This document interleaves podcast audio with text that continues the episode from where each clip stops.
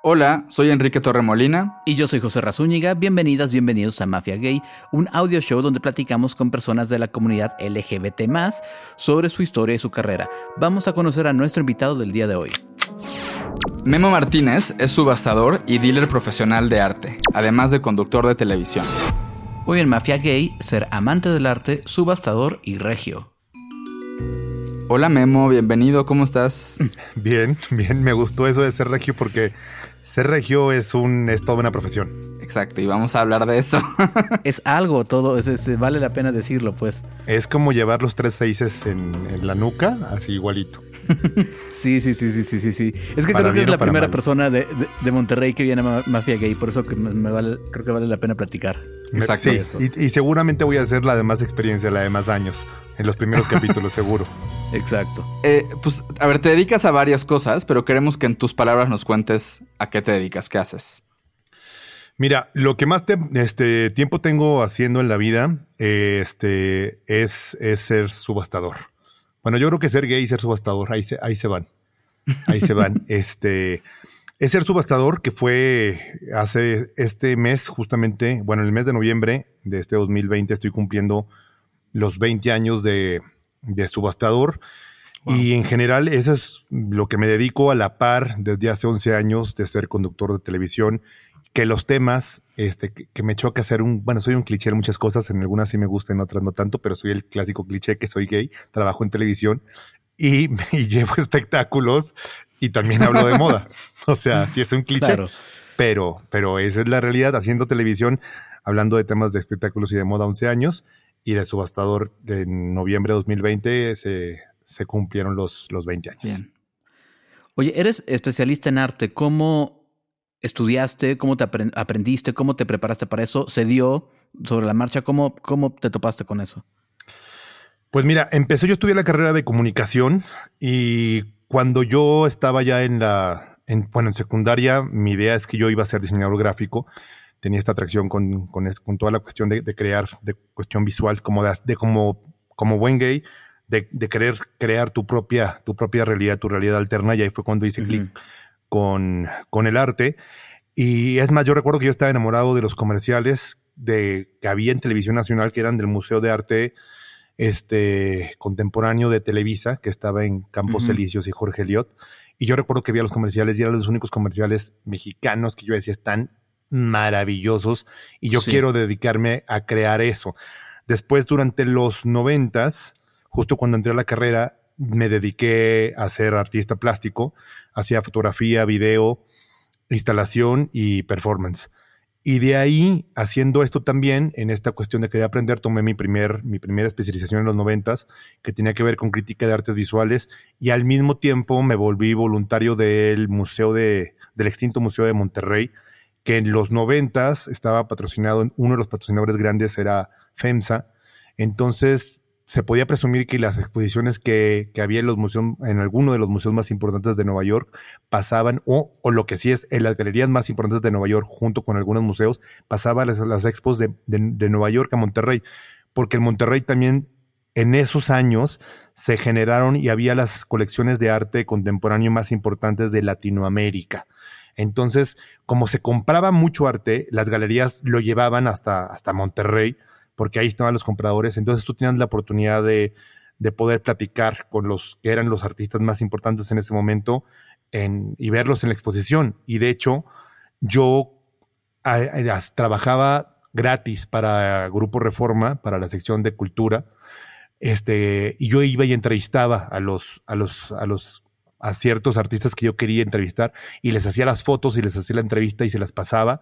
De hecho, a veces a, cultura y a veces a las secciones sociales, que por ser de una galería muy nice, aceptaba la entrevista a un artista porque les interesaba más hablar de las tías que de un artista, pero como era en tal galería, se hacía y yo era feliz porque la gente iba a hacer el boletín de prensa, hacer dos preguntas y se iban, y yo me quedaba con los artistas una hora, dos horas platicando y les podía hacer las fotos y podía tener la, el tour con ellos de ver cada una de las piezas y era, y era maravilloso. Más, yo, yo sabía que si el artista era medio ojo alegre, coquetón, le llevaba una amiga muy guapa para que me acompañara para quedarnos más tiempo o el mismo artista volteaba con el dueño de la galería y le decía, tráenos de tomar, tráenos una botella, entonces se ponía más a gusto.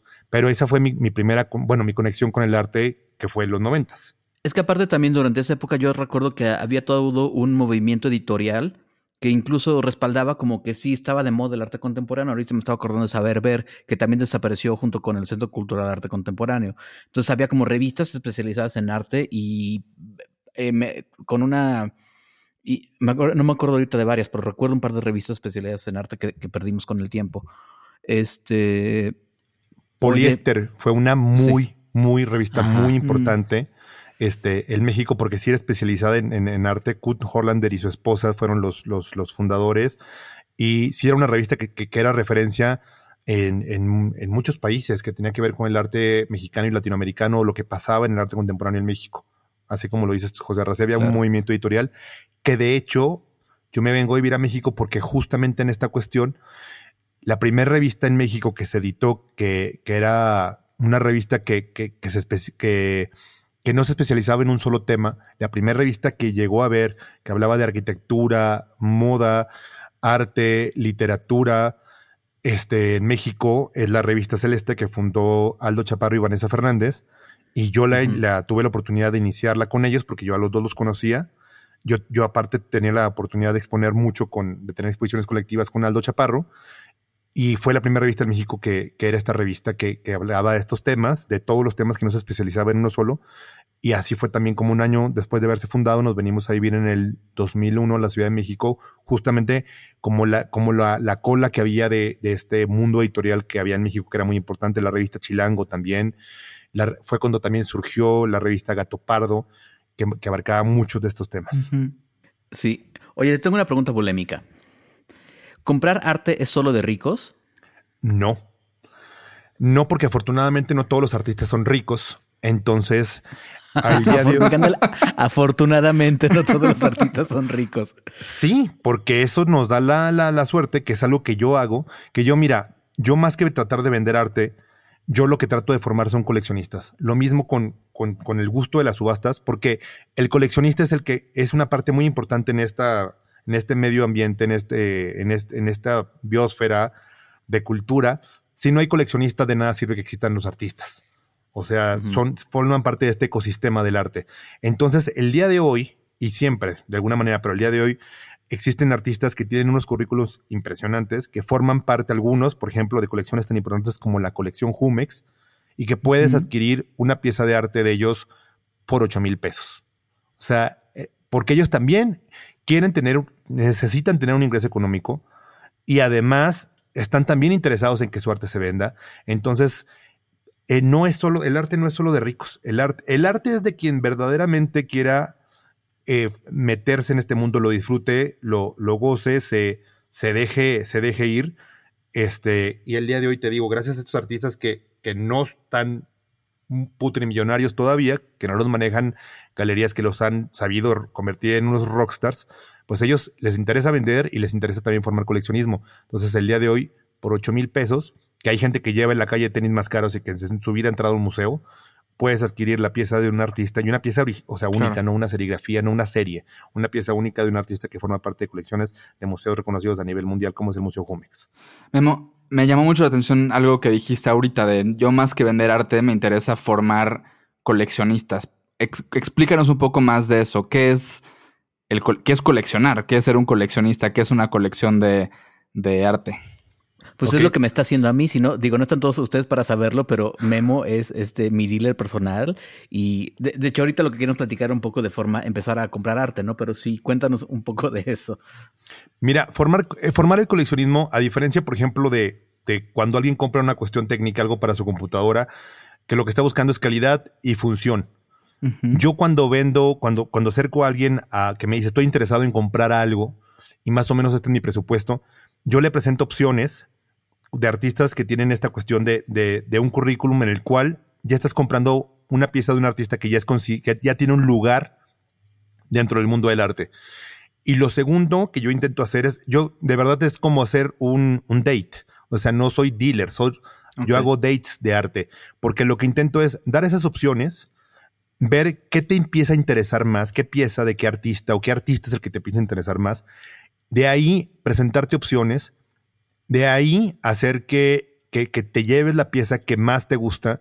Trato mucho también de pelear. El día de hoy también hay una cosa que, que te lo juro que, que es como de, de, de, de, estas mujeres que venden por catálogo y que aparte te dejan mensualidades, el día de hoy se puede adquirir arte de la misma manera y de hecho así ha sido siempre, pero no, no, todo el mundo lo sabe. Tú puedes comprar una pieza y pasarte varios meses pagándola y la galería, este, o, el, o, el, o si tienes un dealer como yo, yo puedo negociarte eso con la galería para que pueda ser así y al final que terminas de pagar te quedas con tus piezas en el caso, a mí me ha tocado de gente que es de mi confianza, que se le ha dado la pieza antes de que, de que se termine de hacer el pago. Entonces, estas cuestiones también de que sea difícil y que parece que no es una pieza o un artista que tiene cierto nombre que no puede ser para ti, en el hecho que ves todo lo accesible que es, es se vuelve esta cuestión de, de romancear hasta que cae, hasta que es tuyo. La gente, a mí lo que me ha gustado, que estos nuevos coleccionistas que he estado formando, me ha tocado que me dicen un día, vente a tomar un trago a la casa bueno, sobre todo antes cuando era más natural y más normal, formaba parte de nuestra vida cotidiana, y llegar y ver que hay otros amigos y ver la forma en que él, con este amor y esta pasión y este orgullo, les presenta la pieza. He visto a gente presentar con más orgullo sus piezas que presentarle sus hijos a sus amigos, a sus nuevos amigos. y, y, después de que... la, verdad son más interesantes muchas piezas que los niños de, todos, ¿eh? ¿No? O sea, no, no me lo tomen a mal. Entonces, este, presentan la pieza con este orgullo, con esta cuestión de, casa, de que hoy es mío y lo tengo aquí. Y al poco tiempo es como el junkie, que el, dealer que, como tú dijiste en otro programa con, con Jonathan José que da la muestra gratis, de repente quiere más. Y amo cuando ya llegan y dicen, quiero más, quiero otra. Es fantástico. Y te lo juro que también, así como la, vida te cambia cuando tienes un roommate o, vives con tu pareja. No, no empiezan igual y, no, y al paso del tiempo no es igual la relación con una pieza es igual. La diferencia con la pareja o con el roommate es que tu relación con tu, con tu pieza siempre va a llevarte a positivo y a más, que es, la, que es lo padre de convivir con una pieza, porque pasa al paso del tiempo a la vez distinta. Al paso del tiempo te recuerda quién eras tú en ese momento al paso del tiempo, si el, artista al crecer, todavía te vuelves más orgulloso de ti por haberla comprado y de la pieza que tienes en casa y le, tomas más cariño. Oye, yo he vivido contigo de la mano, literal, y cuando digo gente que nos escucha de la mano, es literalmente Memo me llevó de la mano a una galería, encontramos una pieza y luego yo pregunté, ¿y eso de allá qué es? Y me presentaste al otro artista y acabé con un cuadro en mi casa que amo, que, Enrique aborrece. Este, pero es, porque esa es, esa es la cosa. Uno ve algo que le encanta y el otro dice, Dios mío, ¿por qué? Pero bueno, tiene más amigos seguro tuyos que aborrece y aún así lo recibe en su casa, güey. Sí, eso, también pasa. Solo me voy a reír, solo me voy a reír. Pero entonces yo tengo la fortuna de, tenerte en mi vida. ¿Cómo le hace la gente que quiere empezar a hacer arte, a coleccionar arte, a comprar arte y que no sabe ni por dónde? Y que si ve una galería por fuera y pues sí dices, pues no me meto porque qué. Porque estás asumiendo que todo vale así 50 mil pesos. O no, sabe que, o no sabe, eso es caro, eso es barato. O sea, como que por dónde empiezas. Primero empiezas por contactarme. Este, si no me vas a contactar, este, hay, hay, muchísimas, hay mucho. Bueno, la Ciudad de México es capital de, museos en el mundo, es la ciudad con más museos en el planeta. Y galerías también hay muchísimas. Empiezas por perder, tómate dos tragos y, y agárrate una galería que quede cerca de tu casa. Para cuestión de saber de precios, si es necesario tener una asesoría, porque como en todo mercado hay, hay gente muy sobrevaluada este, y nadie quiere meter su dinero en, en, algo que es una burbuja que va a reventar al poco tiempo. O sea, lo quieres meter en algo, en algo real. Ahí sí necesitas asesorarte. Es, muy importante aquí, siendo más técnicos y muy serios, ver esta cuestión de currículums, ver en qué lugar es expuesto, en qué galerías expuesto, qué otros artistas maneja este, este, este artista. Ver, así como los, las agencias ahora que, que contratan influencers, que ven el crecimiento que han tenido para ver si es real o no es real en cuanto a seguidores, si son comprados o si no son. Se hace lo mismo con el artista. Ves las exposiciones en donde ha estado, se ha subido muy rápido, se ha, se ha sido muy lento en el, en, el, en, el, crecimiento, se ha ido gradual a un buen paso, que dices, oye, de este espacio, que es un espacio importante pero pequeño, a este otro espacio, cuánto tiempo pasó, qué espacio es. Sí, necesitas, como en todo, asesorarte. O sea, así te compres un carrazo si nunca has manejado y te subes a un Ferrari a un Rolls y nunca en tu vida has manejado, pues no vas a valorar, no vas a apreciar. Si hace falta un poquito de asesoramiento. Pero, y hace falta ver eso, o sea, el crecimiento del artista donde está. Pero hay muchas galerías, perderle el miedo a la galería, perderle el miedo, entrar, no pasa nada, no te cobran, este, te digo, tómate dos mezcales en tu casa y ve, y empezar a perderle miedo y empezar a ir a las galerías y, e ir a los museos. Y, a descubrir qué te gusta también, o sea, porque a lo mejor creo que también hay, hay el, está la parte del dinero y de todo esto que estás diciendo de los precios y tal, pero me imagino que hay gente que también se siente insegura con respecto a su propio gusto y tu gusto lo vas definiendo mientras vas conociendo y probando y viendo esto me, esto me late, esto no, ¿no? Es que aquí hay una gran ventaja que la gente tiene que tener muy clara. Yo creo que, que, lo que querían escuchar de mí, o tú, José, con la pregunta anterior, es este. A diferencia, o sea, esto, esto no es como ir a un restaurante con un gran chef y que dices, sí es delicioso. Bueno, aquí puede haber un, gran artista, alguien que ya es un consagrado, que, que, prefieres invertir en una pieza que viene a raíces, que me toca a mí mucho vender con ese argumento porque es cierto. Hay una cosa en el arte que es válida. Puede ser uno considerado uno de los 10 artistas contemporáneos más importantes del mundo, pero siempre puede haber la opción que no te guste. Esto es como, como alguien que te lleven a un tipo que, que quiere contigo, si le pagas, te lo llevas esa noche y que es guapísimo y que hace unas super chambas y que se ha acostado con, con empresarios picudísimos y tú dices, sí, y seguro hace buena chamba, pero a mí no me mueve. O sea, igual me mueve más el que me viene a dejar el gas una vez con el tanque cargado una vez al mes. Y eso es lo que se vale en el arte. Es lo que te guste. Puede ser un gran artista y puede no gustarte. Y como dices tú, Enrique, así como las parejas y qué es lo que te gusta en el sexo, tienes que descubrir también qué te gusta en el arte. Pero así como se descubre qué te gusta en el sexo, tienes y lo tienes que hacer para descubrir qué te gusta y tienes que dejar que te hagan cosas nuevas y hacer cosas nuevas. Tienes que ir a descubrir el arte para ver de eso qué es lo que te gusta y qué es lo tuyo. Estoy de acuerdo. Memo, creo que uh, casi cualquier persona LGBT en México que haya crecido en provincia, que haya crecido fuera de Ciudad de México, dice, yo, en donde yo crecí, o mi pueblo o mi ciudad, es el más mocho, es el más machista, es el más homofóbico. Y sin duda, la gente o mucha gente que creció en Monterrey dice eso de Monterrey, ¿no? Dice Monterrey y, el estado de Nuevo León son de los lugares más machistas en México. ¿Cómo, es, ¿Cómo fue para ti, como un hombre gay, crecer ahí? Cuéntanos de eso. Híjole, este fue muy complicado porque es, es, como es como una ciudad que te. Es que yo imagino que es como estar. ¿Cómo se llama estos lugares donde están los que quieren ser este, sacerdotes? Seminario. seminario? Es como estar en el seminario y al mismo es como estar en las regaderas del seminario y que todos tengan unos cuerpazos. Así es Monterrey. Así fue el Monterrey que me tocó. O sea, ser gay en el seminario está en las regaderas y todos son unos strippers australianos y entonces pasa todo eso por tu mente, pero te tienes que controlar y más porque estás en el seminario.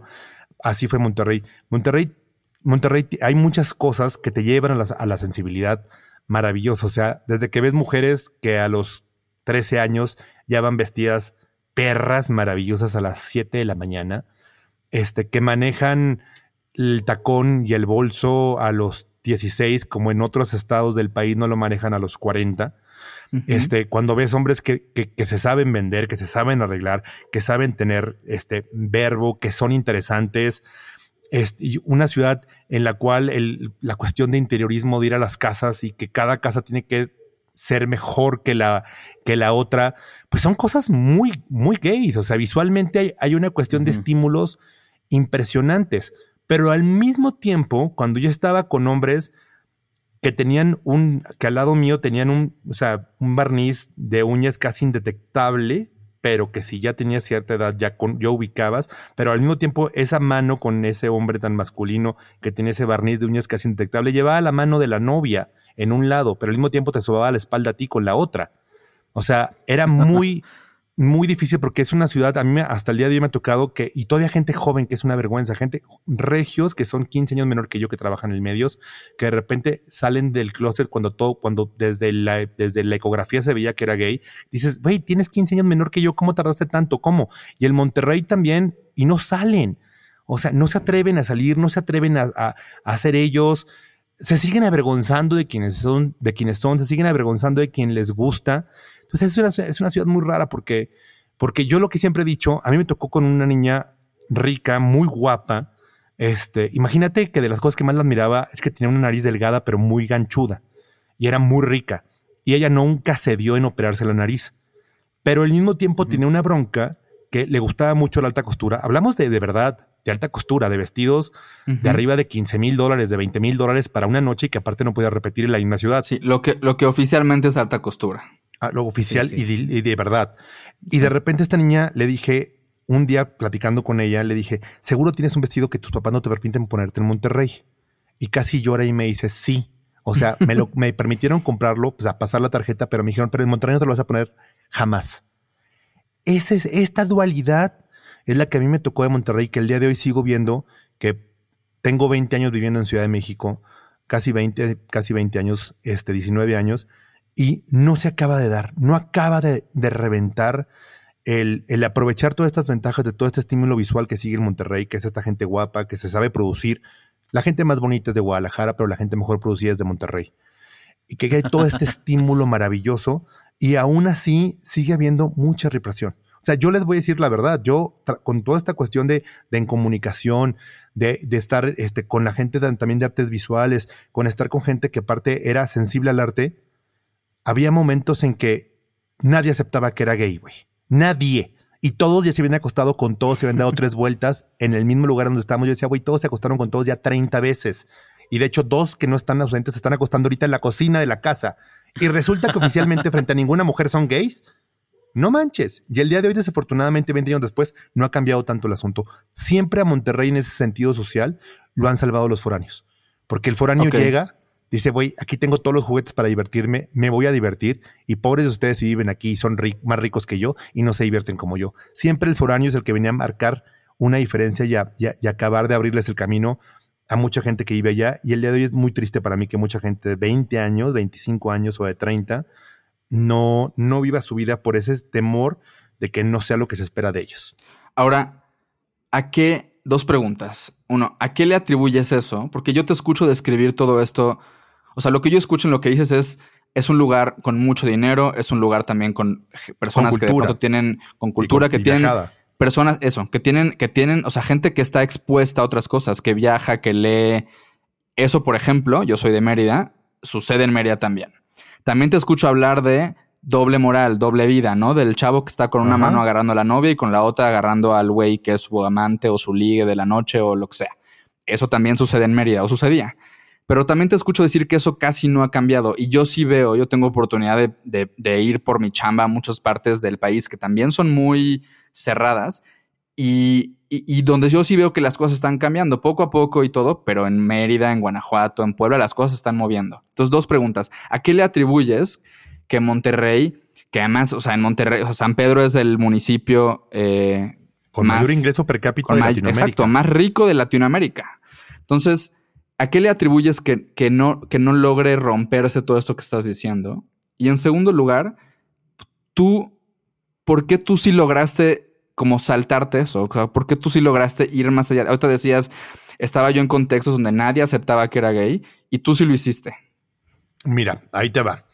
Este, mucho tiene que ver esta cuestión que en Monterrey te exige, sea, seas de Monterrey o seas foráneo, te exige aprender a jugar un juego. O sea, yo ya en primero de secundaria, y yo no estaba en la escuela más rica, yo estaba en el Instituto Regiomontano, el que está, que todavía que está en la colonia Chepevera. O sea, no estaba, no estaba en el, en los colegios más, más, más caros de San Pedro.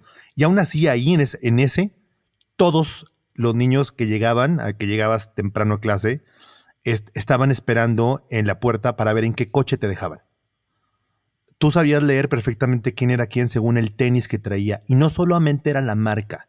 En primero de secundaria, toda la, el primero de secundaria era especialista en saber el modelo de la marca y lo que te costó el tenis. Y era imperdonable que tú llegaras de Semana Santa y no estuvieras estrenando toda la primera semana outfit. Según el día, hasta el día que llegabas estrenando, se sabía tu presupuesto. Si solamente estrenaste el lunes, pobre.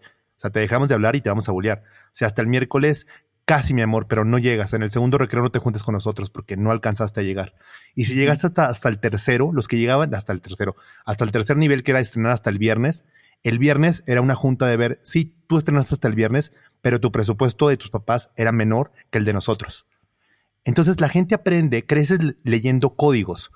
Entonces esta cuestión de de querer cumplir con el código para mucha gente es muy difícil porque quiere, todos crecemos queriendo ser aceptados. Entonces, la cuestión es cuando yo, afortunadamente, mi, mi familia no era, no era, vivíamos bien, pero no era tan, tan rica que había una presión sobre mí. O sea, la cuestión de mis papás eran, y también padres divorciados cuando yo tenía 6, 7, 7 años. Mi papá nada más quería pasarla bien, que la pasara bien cuando estábamos con él, lo cual era una fiesta, no exigía nada. Y mi mamá lo que yo quería es que, es que aprendiera a ver que, que es más importante ser quien eres y lo que quieres hacer en la vida que, que, que hacer que los demás te acepten, porque hay gente que había hecho, mi mamá toda la vida fue amante de la historia de México, entonces yo crecí viendo a un Diego Rivera, que la cuestión de que mi mamá me enseñaba es, mira lo que hizo, y cuando no fue apreciado aquí, hizo murales en Nueva York, este, trabajó fuera de México y fue apreciado en México. Lo importante no es que donde en tu círculo te acepten, lo importante es que busques qué es lo que quieres hacer tú y siempre habrá alguien que te llegue a aceptar. Entonces yo por eso la libré, porque igual si hubiera tenido mucho dinero, mis papás hubieran querido que encajara. Mis papás hubieran querido que me aceptaran en el campestre. Mis papás hubieran querido que me aceptaran en el internado fuera de México para que me para que el consejo de padres de familia este, nos palomearan y yo pudiera entrar ahí, al mejor colegio. Pero afortunadamente no había esta cuestión económica que me metiera a mí esa presión. Oye, vamos a hablar ahora de tu parte como eh, subastador. Primero, ¿qué hace un subastador y cómo llegaste tú a hacer esto? Un subastador es un padrote que tiene que acomodar a sus niñas con el mejor cliente. Entonces, tú también tienes que aprender a vender, tienes que aprender a seducir, tienes que aprender a, que, a que quien tengas enfrente tu pieza sea en ese momento la más deseada.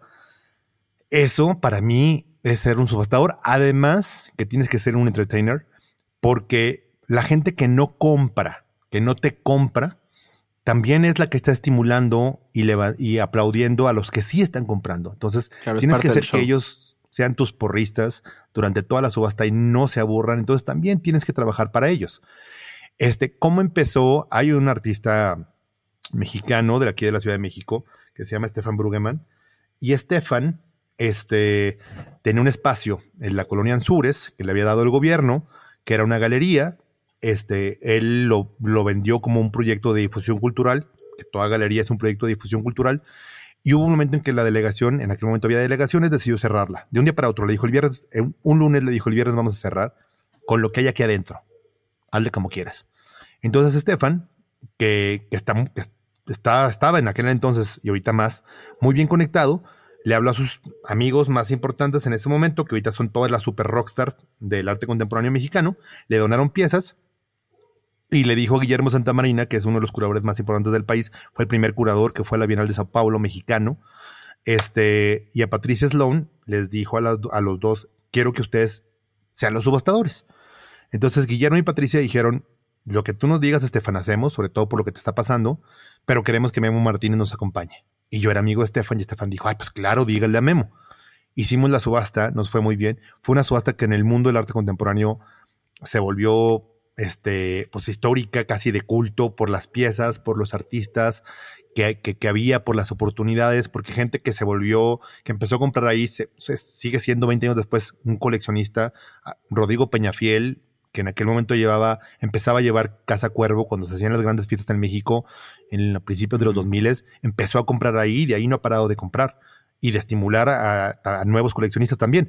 Entonces a partir de ahí se hizo la subasta al poco tiempo, a los meses, le habla el Museo Tamayo a Guillermo Santamarina y le dice, queremos que seas tú nuestro subastador para nuestra subasta del Museo Tamayo. Guillermo dijo, no lo vuelvo a hacer en mi vida. Háblale a mi tocayo a ver si le interesa. Me hablan los del Museo Tamayo y les digo, nunca lo he hecho, lo hice esa vez. Y lo que voy a hacer, si me invitan ustedes, es voy a hacer lo mismo que hice en la subasta de Estefan. Se llama Programa el Espacio. Y me dijeron los del Tamayo, pues eso queremos. Y así fue la primera. Y al día de hoy te puedo decir que, que en los últimos años soy quien lleva, y es, no es, digo, la modestia no es uno de mis defectos, pero es verdad, soy quien lleva las subastas más importantes del país en los últimos cinco años.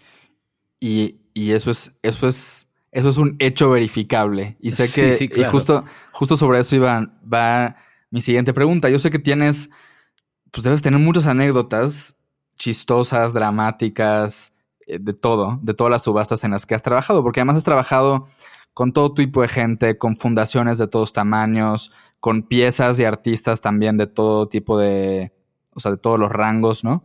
Cuéntanos una anécdota que para ti sea especialmente divertida o emotiva o algo increíble como una que tú tienes. Digo, tú, tú escoge la que quieras, pero una que involucra un reloj eh, de un cierto señor muy famoso. Cuéntanos algo ah. para que, para que, de un hombre muy guapo y muy famoso. pero cuéntanos tú, cuéntanos tú la que quieras. Mira, te voy a contar rápidamente tres. Este, me tocó una subasta muy, muy, muy importante, en la cual ya implica nombres de gente que formaba parte, que me acompañaba durante la subasta, gente ya reconocida a nivel mundial. O sea, ya no es México ni nuestro hermoso continente latinoamericano, ya gente, o sea, que me acompañaba, que ya nombres importantes a nivel mundial. En esta subasta había una pieza que ya se había disparado a casi el doble de lo que te cuesta en una galería. O sea, ya, ya no era negocio comprarla en subasta, porque en subasta siempre el, atractivo es que tenga que ser un precio más bajo del mercado. Esta pieza ya iba al doble, o sea, ya podían comprar casi dos piezas de ese mismo artista en su galería. Pero aquí, aquí ya era un pique de, de dos nombres importantes en México, uno que tiene que ver, uno que era un nombre importantísimo en el medio de la comunicación, importantísimo. Él decidía qué programas se hacían, qué presupuestos se asignaban y con quién.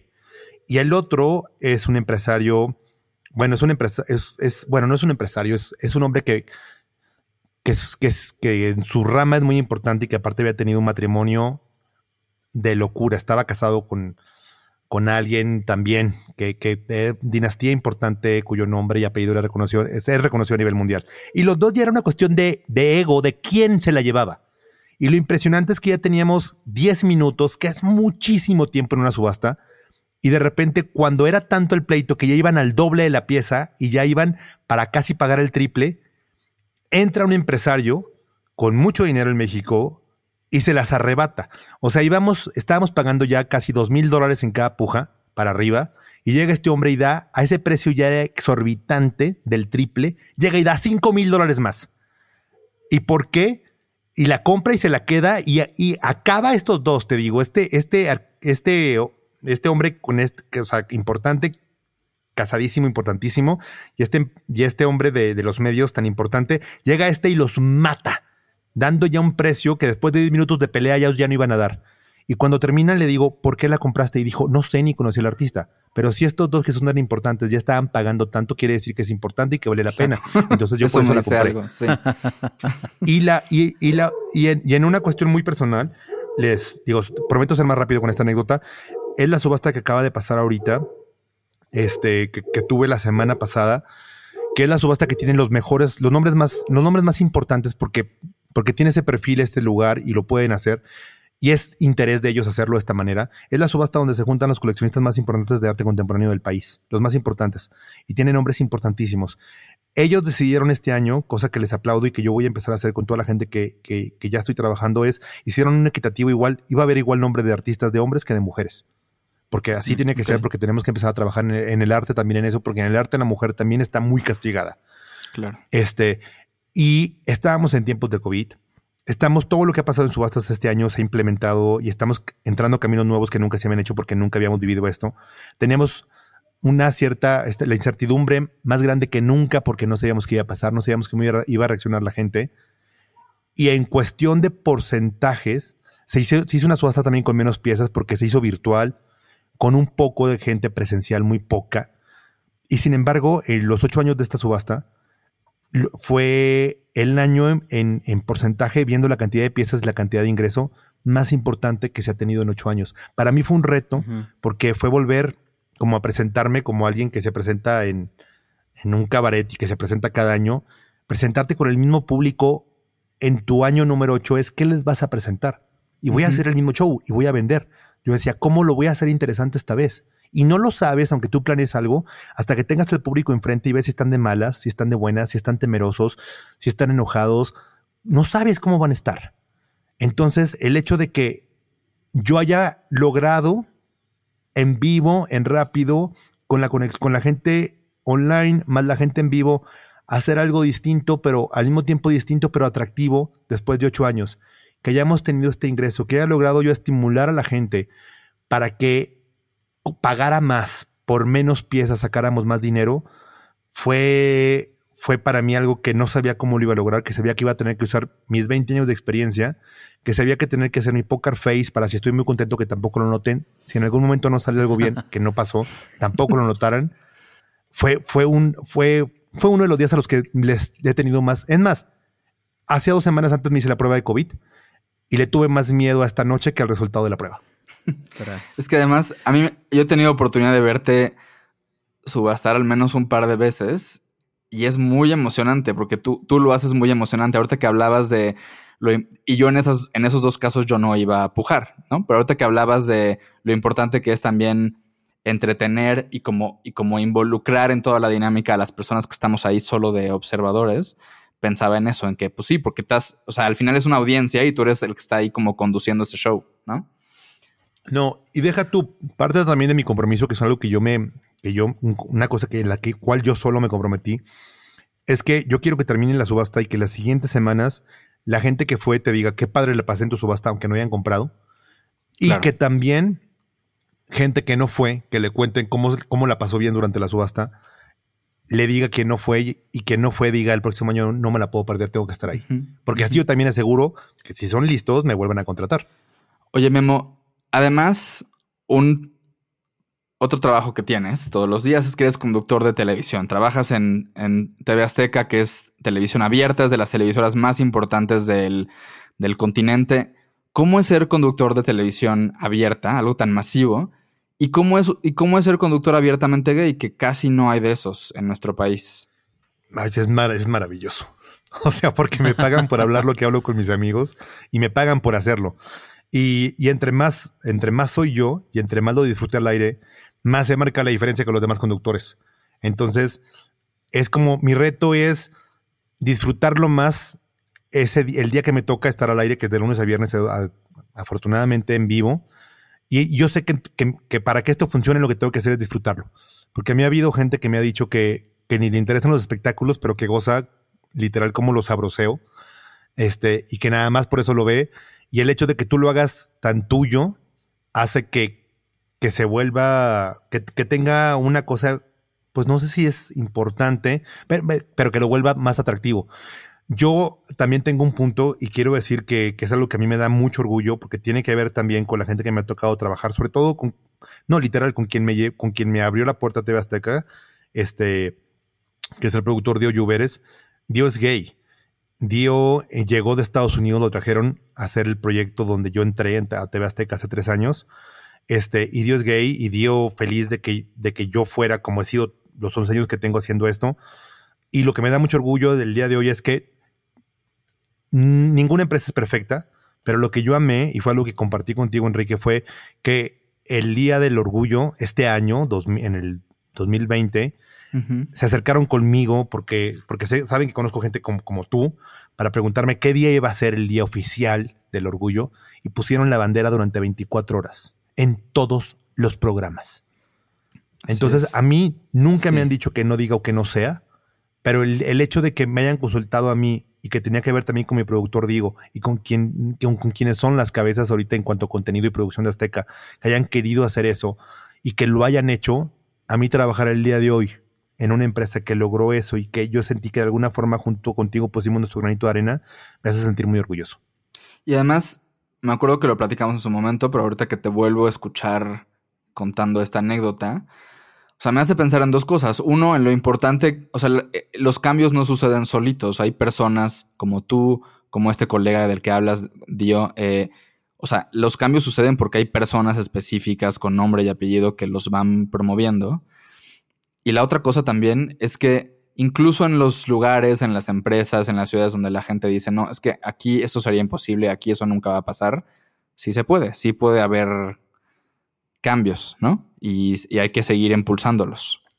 Ojo, o sea, tanto mi productor como la gente que, que lo respaldó corrieron el riesgo que los anunciantes se asustaran y que algunos se enojaran. Y la televisión es un negocio. Y quien, y para quien hace negocio, que eso sea un negocio son los anunciantes. Entonces, no fue una cuestión ni de capricho, ni de que yo soy gay, ni, ni qué loco, qué rebelde. Fue jugarse también ellos sus propios puestos dentro de la empresa y se lo jugaron. Entonces tiene que haber alguien que quiera correr el riesgo y el riesgo se centra, se centra mucho a esto. Este, ¿vale la pena ser tú o no vale la pena ser tú? ¿Quieres, o sea, ¿quieres vivir tu vida o, quieres morirte sin haberla vivido? Y, ellos, en su, de, alguna forma, en su trinchera, también esa, esa, ha sido su bandera. Me voy a morir sin intentarlo, me voy a morir sin tener la oportunidad de, arriesgarme, o, voy a vivir toda la vida pensando en que lo puedo haber hecho y no lo hice jamás. O sea, así, desde mi punto de vista, es como se genera el cambio. Y José Ro, ¿quieres decir? Fuerte tomando en cuenta que es, sí, no, fuerte tomando en cuenta que también en la televisión, en la pantalla de TV Azteca, estamos acostumbrados a ver a sacerdotes en los paneles dando opiniones, ¿no? Entonces sí, es como a mí me parecía, yo veía esa bandera y decía, híjole, el padre Gomitas dónde estar haciendo un corajón ahorita, pero bueno, ni modo. Este. no, sé si lo hizo. quién es el padre Gomitas, no, no, luego les contamos. Póngale en Google. un día lo invitamos a Mafia Gay, al padre Gomitas. Oye, Memo, para, para ir cerrando, ahorita que me gustó esto que decías de quieres ser tú o no, o no quieres ser tú. Y hay un lugar, hay un momento donde yo te vi y donde yo te ubico siendo tú, como en pocos, digo, siempre lo eres, pero fue algo muy especial.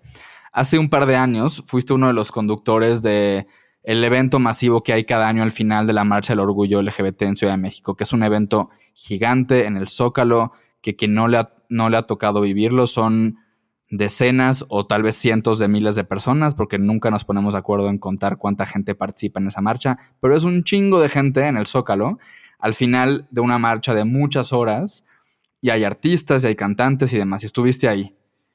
Y me encantaría que describieras qué se siente estar ahí en ese momento ante toda esa gente en ese día. ¿Cómo es eso? Me encanta el cambio de, chico de Monterrey a trepado en un templete el día del orgullo gay con un micrófono en el zócalo. O pues sea, la trayectoria es increíble. A ver, José Rat, tú no has vivido en Monterrey, pero en Monterrey, en una fiesta que ya se vuelve privada en casa de alguien, todos acaban haciendo eso, ¿eh? Todos los gays acaban haciendo ah, eso. bueno. Que no lo compartan y que no se haga público, que no lo suban a sus historias de Instagram es otra cosa, pero todo mundo que sea gay, hasta que nunca admitió tener ser gay y que tiene a sus hijos esperándolo en su casa, lo, lo, lo hacen. Mira, para mí fue increíble por el, por el, porque yo, es más, yo hubo un momento cuando era niño que vinimos al Museo de Antropología con mi mamá y mi hermano y yo entre los dos, de la mano de ella, porque habíamos estado ensayando de alguna manera, aprendiéndolo semanas antes, yo pude leer, teniendo menos de 12 años, el, el calendario que está en el Museo de Antropología.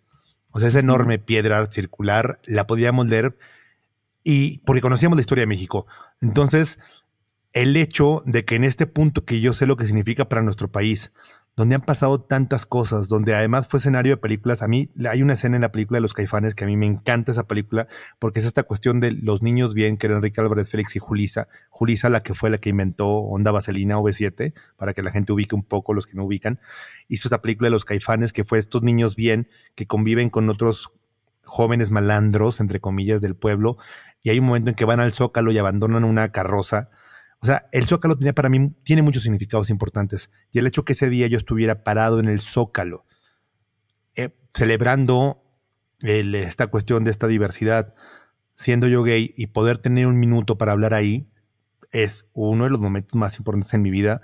No por tener la atención, sino porque estás siendo tú en, uno de los centros más importantes del país, que tiene que ver con la historia del país en que naciste, que, que, es un lugar importantísimo. Y para mí, híjole, para mí el, celebrarse yo y el que celebremos quienes somos y aparte frente al, al, al, edificio de gobierno también más importante de nuestro país, sí fue una cosa bien y la catedral. Ay, bueno, afortunadamente dándole la espalda a catedral. Que, es muy simbólico y muy literal, dándole la espalda con, lo, con, lo, que yo crecí. Pues en una escuela, yo crecí en una escuela, en esa escuela, el Regimontana, escuela lasallista, con hermanos lasallistas.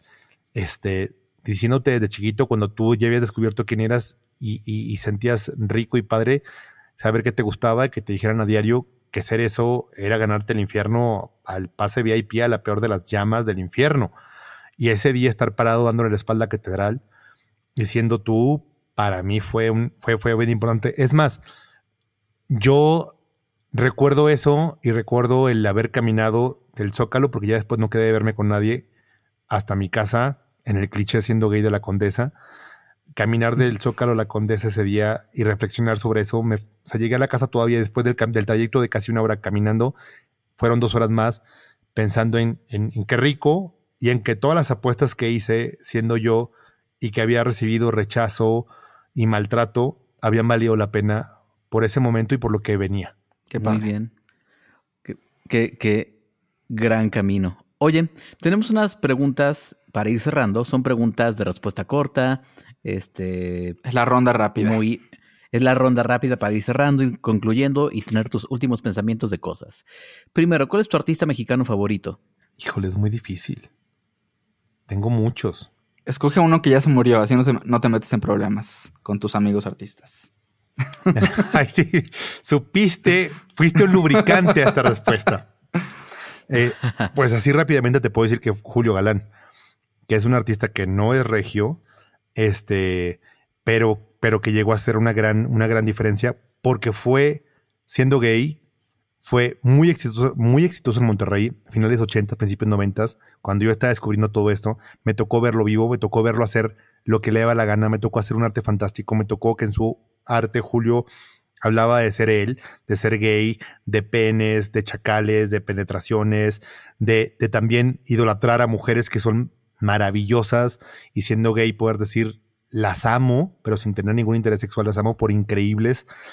Y, y bueno, ahorita pensando muy rápido, y como dices tú en esta cuestión de no comprometerte, porque en el actual sería muy difícil decir a alguien que esté vivo, este Julio, Julio fue maravilloso. Y aparte, Julio okay. también recibió en algún momento el rechazo de Monterrey. Entonces, híjole, sí. O sea, Julio, Julio Galán. Más adelante, eh, digo, en la siguiente temporada de Mafia Gay, yo quiero hacer un episodio sobre gays que ya no están con nosotros y te voy a comprometer para que regreses a platicarnos de Julio Galán, porque es una historia que a mí me encanta. Híjole, y, y hay muchas historias con él y lo padre fue el, haber tenido en ese momento esa cercanía con Julio. O sea, imagínate un chavito que yo estaba en secundaria, cuando empecé a ir al antro entrando con una identificación falsa y tener esa edad, descubrirte gay solo, yendo a lugares donde ningún amigo tuyo había ido. Y, y, de repente saber que existía Julio Galán y tenerlo face to face enfrente y, y en borrachera, en alcohol y en ese lugar donde todo el mundo era quien, quien quería ser, híjole, fue maravilloso. ¿Quién es tu artista internacional favorito? Mauricio Catalán. Mauricio okay. Catalán porque ha, ha, hablado en piezas muy importantes de esta cuestión de religión, trabaja con, con taxidermia y siendo regio, eh, yo, yo crecí entrando a casas viendo zoológicos. No un, no un, cosas de zoológico, no. Zoológicos adentro de casas. Es más, hay casas en Monterrey donde según la zona de África o del mundo, los animales de esa zona, como ellos fueron a cazar esa zona, en, cierta, en ciertas partes mm. de la casa hay taxidermia de esas zonas del mundo donde cazaron y la mayoría de las piezas que tienen ahí, porque no tiene caso que, que lo que cazaste lo, lo, lo, exhibas. No, eran piezas que habían sido récords. A mí me tocó llegar a una casa donde en una década el oso polar más grande que habían cazado en 10 años wow. lo tenían al final de un pasillo que era el pasillo que llevaba a las recámaras. Entonces, Mauricio Catalán trabaja con taxidermia y me encanta la, la, la taxidermia, entonces me, me, encanta el día de hoy el, el trabajo de Mauricio Catalán.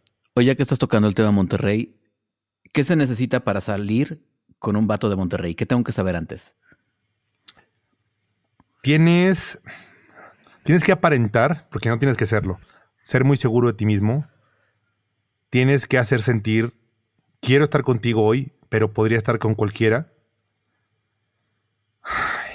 Tienes que saber besar bien y asegurarle tristemente que lo que pasa esa noche puede ser la mejor noche de su vida y tú no se lo vas a contar a nadie el día siguiente. Man, qué buen consejo.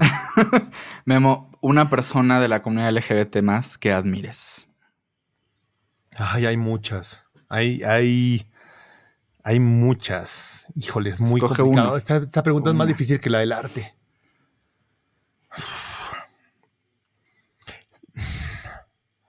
Híjole, es tu culpa. o sea, ay, a ver. Es que estoy pensando también en internacional para no quedarme aquí en, aquí en México, pero... Es pero abierta, ahí te toca, ahí te, te, ni modo es tu programa y tú hiciste la pregunta y te, te chingas. Este... Pues, hay, pues es que así, así, así y, bien, y, las, y, los puedo comparar con, con, con, con, con este, es que hay una cosa, mira, ahorita me encanta el trabajo que hizo Ricky Martin. ¿Y qué hace Ricky Martin, señores? Por ser un personaje tan popular, por ser guapo, por ser de esos pocos que la gente decía, es que si sales del closet, las mujeres no, no, no te, van, te van a dejar de desear y vas a perder un gran mercado y te va a ir mal. Pero yo siento que, que Ricky hubo una presión para que llegara a salir.